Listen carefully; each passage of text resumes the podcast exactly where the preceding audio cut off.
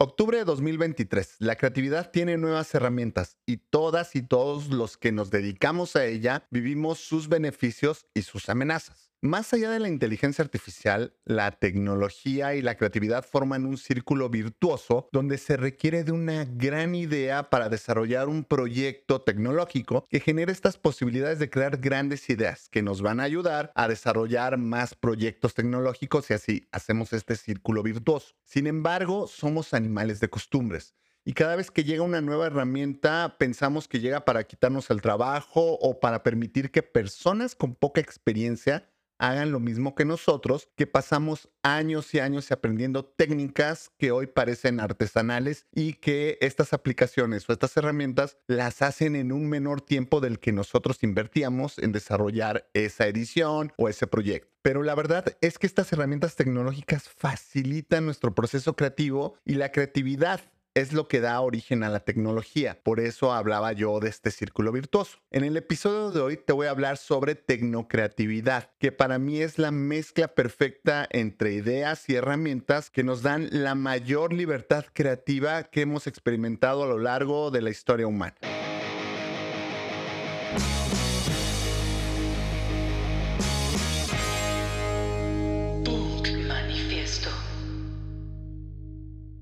Vamos a empezar por definiciones, como siempre. ¿Qué es la tecnocreatividad? Es cuando la tecnología se pone al servicio de una idea de forma creativa para amplificar dicha idea. Esto es que puede ayudar a crear nuevos productos y nuevas interpretaciones de algo que ya existía anteriormente. Ejemplo, Photoshop. Ya existían las técnicas de fotografía, ya existían las técnicas de edición de fotografía. Photoshop lo que nos hace es reinterpretar estas dos técnicas teniendo una tercera posibilidad que nos facilita estos procesos. Por eso, gracias a la tecnocreatividad, se pueden crear nuevas herramientas que puedan servir para implicar a más personas en nuevos proyectos. Entonces, la tecnocreatividad es la combinación entre tecnología y creatividad que genera soluciones innovadoras y disruptivas. Ya saben que me caga esa palabra, pero bueno, así está la definición. Y se trata de usar herramientas y recursos tecnológicos para potenciar y amplificar el proceso creativo, que es justo lo que nos convoca este podcast. Obviamente los objetivos son alcanzar resultados mucho más impactantes y mucho más originales, aunque aquí corremos el riesgo de que en este momento por lo menos, si tú generas algo con una de estas herramientas, va a sonar muy parecido o se va a ver muy parecido a lo que están haciendo otras personas porque todavía no se puede diferenciar tanto, sobre todo hablando de inteligencia artificial. Entonces la tecnocreatividad busca explorar el potencial de la tecnología como un medio para expandir los límites de la creatividad humana. A través de la aplicación de la tecnología se pueden generar nuevas ideas, nuevos conceptos, productos o servicios que no habrían sido posibles de una forma convencional, es decir, como conocíamos el mundo antes de que llegaran estas madres. Sin embargo, no todas ni todos estamos preparados para esta innovación y eso es un hecho. Como te decía hace un rato, sucedió cuando llegó Photoshop. Los ilustradores y los retocadores análogos de fotografía se preocuparon al ver que un software podría reemplazar su oficio. Igual sucedió con Illustrator, que llegó a reemplazar el uso del letraset y la preprensa, que era lo que hacía la vieja escuela. Y así cada vez que llega algo nuevo comenzamos a protestar porque parece que nuestro trabajo creativo va a quedar muy detrás de estas tecnologías y nos van a reemplazar las máquinas. Y ya lo hemos dicho antes en este podcast, sucedió con el periódico y la radio, la radio y el cine, el cine y la televisión, la televisión e internet. Y un claro ejemplo es lo que está sucediendo hoy, cuando la máquina de entretenimiento y propaganda más grande, que es Hollywood, se enfrenta al dilema de usar la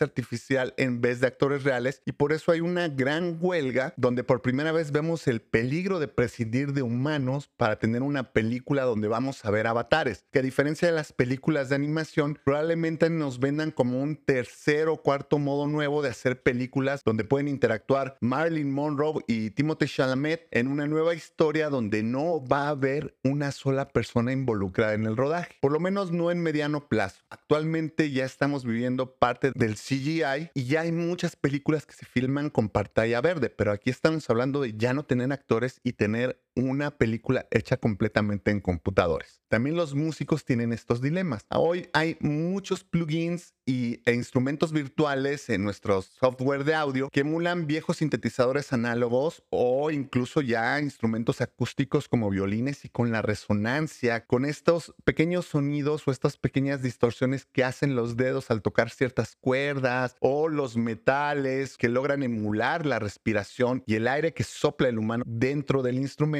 e incluso ya hay emulaciones de personas de cómo tocaría un baterista de punk, cómo tocaría un baterista de rock, alguien de rhythm and blues. Ya hay muchas emulaciones que hace la inteligencia artificial o que hace el software para poder alcanzar este tipo de sonidos. Y ni hablar de la edición de foto y el video. Basta abrir TikTok para ver cómo un adolescente puede crear ediciones de videos grabados con su celular en cuestión de minutos, güey. Y que en cuanto a precisión pueden superar los trabajos de edición de cine profesional de hace menos de 30 o 40 años. La tecnología hace que sea cada vez más accesible este proceso creativo o este proceso un poco más ejecutivo de la creatividad, donde ya cualquier persona tiene un editor de video o de audio en su teléfono celular. Y la verdad es que en vez de desplazarnos, la tecnología nos permite jugar con estas ideas con menos límites. Una de las mejores definiciones que he escuchado sobre esta mezcla viene de uno de los más grandes músicos latinoamericanos. Te la comparto. Bueno, uno de los argumentos que se esgrime es que eh, tocar un, instrumento tracciona sangre, guitarra, piano, es más humano. Y yo respondo también, no hay nada más humano que usar máquinas. No hay ningún otro ser que conozcamos todavía que use máquinas. Realmente, no sé, se pueden escuchar 50.000 bandas de rock, así que suenan iguales y que no pasa nada, como también pasa dentro de la música electrónica.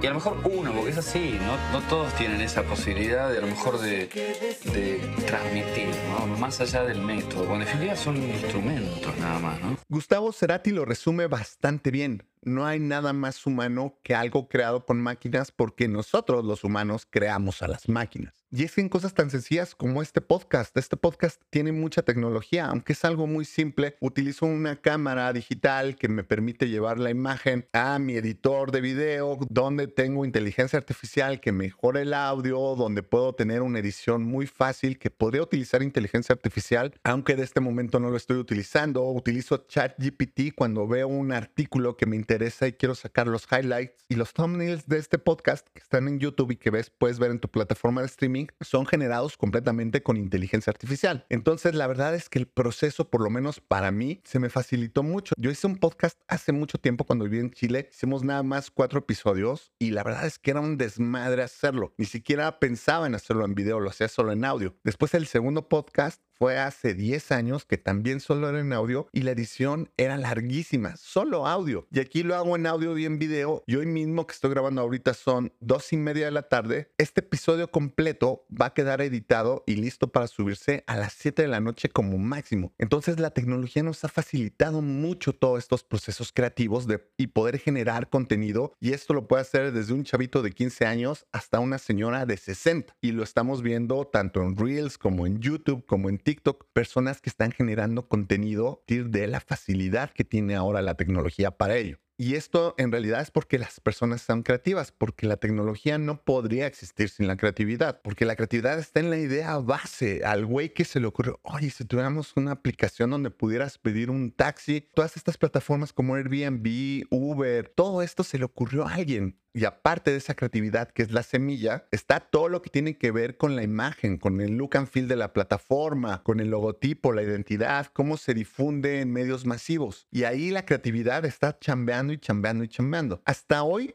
no hay una inteligencia artificial que pueda reemplazar a la creatividad per se hasta el día de hoy. Hay plataformas como Synapse donde supuestamente puedes generar ideas creativas basándote en una gran base de datos que hay de publicidad y de marketing. Yo la usé hace algunos meses y no me gustó la plataforma ni los resultados. Ojo, es un tema personal porque la neta la plataforma está buena. A mí simplemente no me hizo sentido, no resonó conmigo, pero sé que existe y sé que es una posibilidad si en algún momento la requiero, porque me parece una herramienta con muchísimas posibilidades. Pero nunca voy a preferir, y esto ya es un tema personal, yo nunca voy a elegir utilizar una inteligencia artificial sobre reunirme con Andrés, como nos pasó el viernes pasado, eh, donde estuvimos peloteando algunas ideas que contenían emociones basadas en la interpretación de insights de la audiencia que hicieron él y su equipo. Había tecnología detrás, sí, y va a haber tecnología en la implementación de estas ideas, pero se trata de conceptos conversados y creados entre humanos, entre un equipo donde hay una diseñadora, donde hay un par de creativos, donde están dirigiendo. Y es por eso que pienso que la creatividad y la tecnología son la mezcla perfecta para nosotras, las personas que hacemos creatividad, porque nos ofrece este universo inmenso de posibilidades. Y para mi gusto, el único peligro que existe es que este universo es tan grande que te puedes perder y puedes pasarte horas eh, buscando un sonido o un componente o una referencia o tratando de generar el mejor prompt para que la inteligencia artificial te genere el diseño. De ahí en fuera, para mi gusto, la tecnología que está actualmente nos facilita la vida porque está más enfocada en hacer el trabajo ejecutivo, el trabajo operativo, la talacha, como le decimos aquí en México. Y nos da más tiempo para pensar y crear conceptos en vez de invertirlos pues, en la ejecución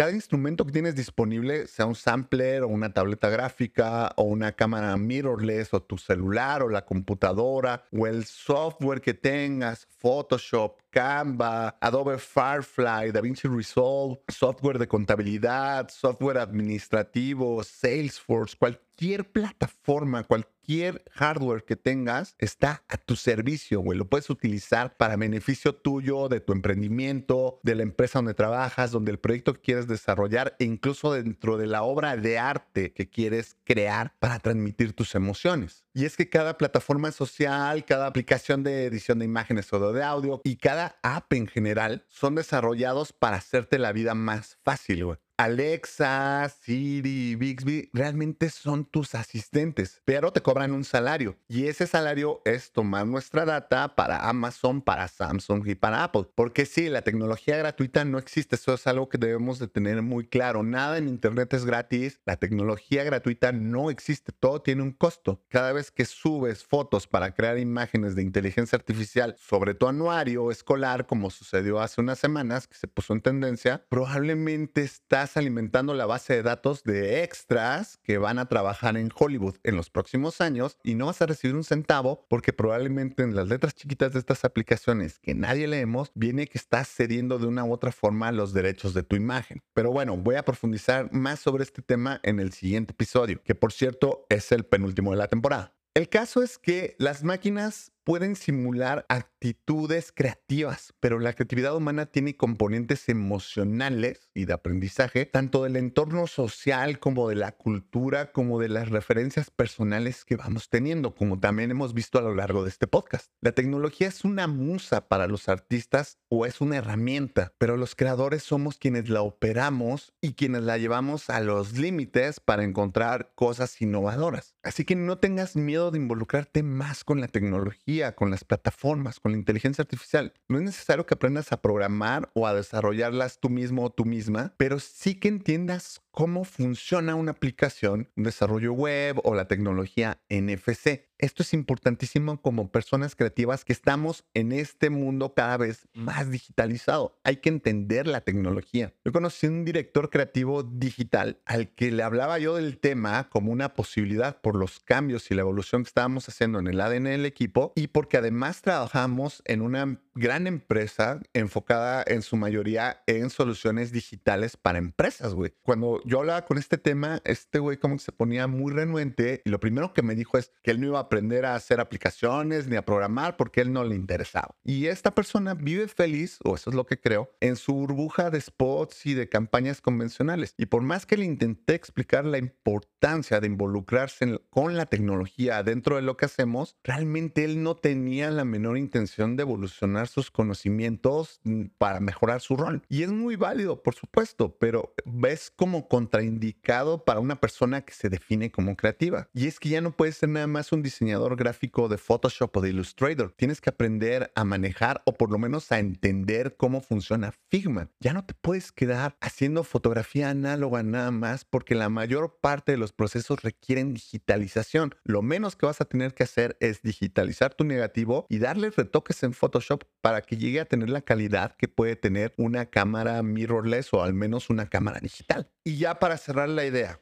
nunca hay que dejar que la tecnología o la data sean quienes dirigen a la creatividad. Es al revés, tú eres la directora creativa o el director de arte, tú eres el director de la banda, eres el maestro de la pintura, eres el CEO del proyecto, güey. La tecnología está a tu servicio, no pierdas de vista esto, la tecnología está tu servicio, así que aprovechala para crear muchas más cosas en un tiempo menor, para experimentar, para llevar mucho más allá tus ideas y aprovecha para explorar todas las posibilidades que tienes enfrente gracias a esta tecnocreatividad y la facilidad con la que vas a poder resolver las actividades más ejecutivas. No pierdas de vista, tú eres el director o la directora creativa, tú eres quien manda y tú eres quien reinventa estas herramientas. Espero que te sea útil esta reflexión sobre la mezcla perfecta para mí entre creatividad y tecnología y que lo adoptes y lo lleves a tu vida diaria. Muchas gracias por ver o escuchar este episodio en tu plataforma de streaming o aquí en YouTube. No olvides suscribirte, compartirlo, darle like Sígueme en redes sociales y nos vemos en el siguiente episodio donde voy a desarrollar un poco más el tema ya enfocado solamente en inteligencia artificial. Por lo pronto y nuevamente, muchas gracias por ver o escuchar este episodio y nos vemos el siguiente martes.